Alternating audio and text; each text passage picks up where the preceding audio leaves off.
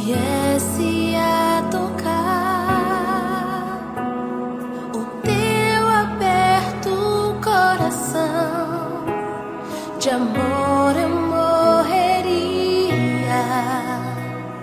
de amor eu vi. Em nome do Pai, do Filho e do Espírito Santo. Amém. Bom dia. Hoje é quinta-feira, dia 3 de fevereiro, dia de São Brás, ele que é padroeiro da garganta. A palavra é de Marcos no sexto capítulo. Naquele tempo, Jesus chamou os doze e começou a enviá-los dois a dois, dando-lhes poder sobre os espíritos impuros. Recomendou-lhes que não levassem nada para o caminho, a não ser um cajado, nem pão, nem sacola, nem dinheiro na cintura mandou que andassem de sandálias e que não levassem duas túnicas. E Jesus disse ainda: Quando entrardes numa casa, ficai ali até a vossa partida. Se em algum lugar não vos receberem, nem quiserem vos escutar, quando sairdes, sacudi a poeira dos pés como testemunho contra eles. Então os doze partiram e pregaram que todos se convertessem. Expulsavam muitos demônios e curavam numerosos doentes, ungindo-os com óleo palavra da salvação. Glória a vós, Senhor. A eternidade em ti.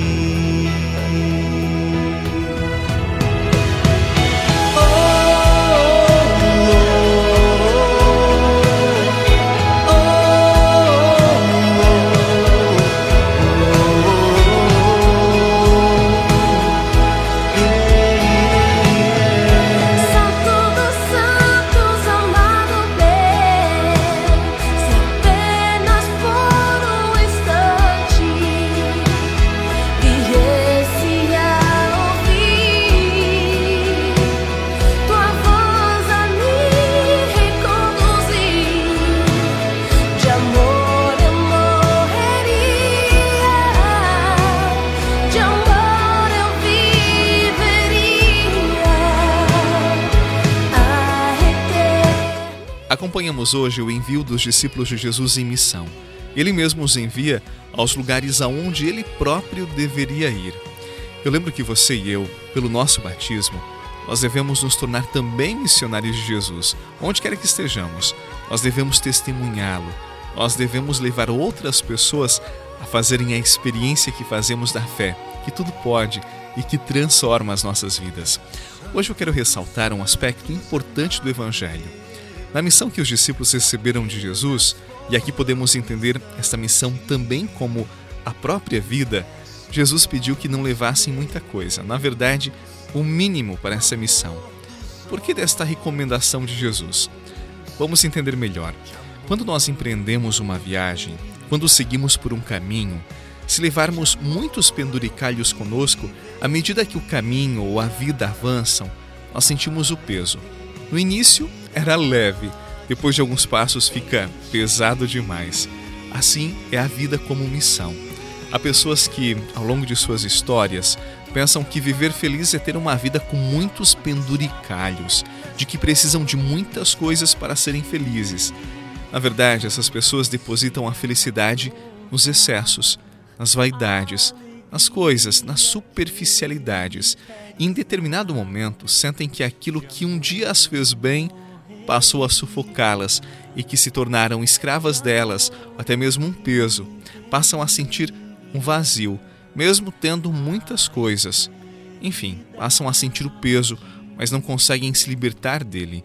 Sentem que não conseguem seguir adiante, mas não abrem mão ou não sabem abrir mão das superficialidades ou não tem liberdade o suficiente para isto. Viver segundo a ótica de Jesus é viver de forma leve, sem excessos. Afinal, são corações livres que amam, pois aprenderam que não precisam de muitas coisas para serem felizes, de que a felicidade é sempre uma busca simples, livre, liberdade de coração e de alma. Eu não sei como é possível não render-se ao teu amor. Eu não sei se eu poderia mais viver sem ti, Senhor. Se eu canseio e mais quero perder-me inteiramente em ti. Só assim eu poderia me encontrar. Eu não sei como é possível resistir ao teu olhar. Eu não sei se eu poderia mais deixar de te amar. Se eu quem sei e mais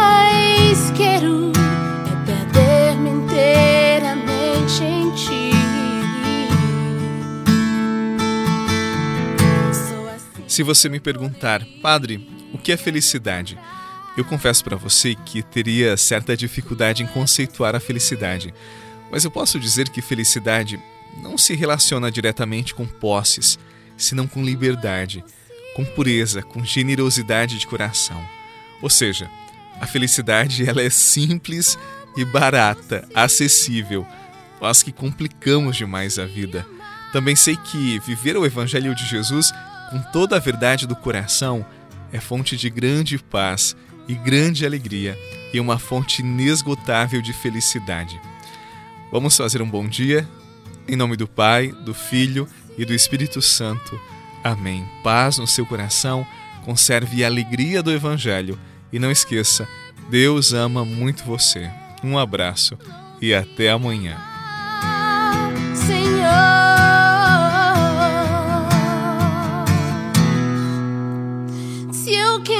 O mais quero é perder-me inteiramente em ti. Só assim eu poderia me encontrar. Como é possível?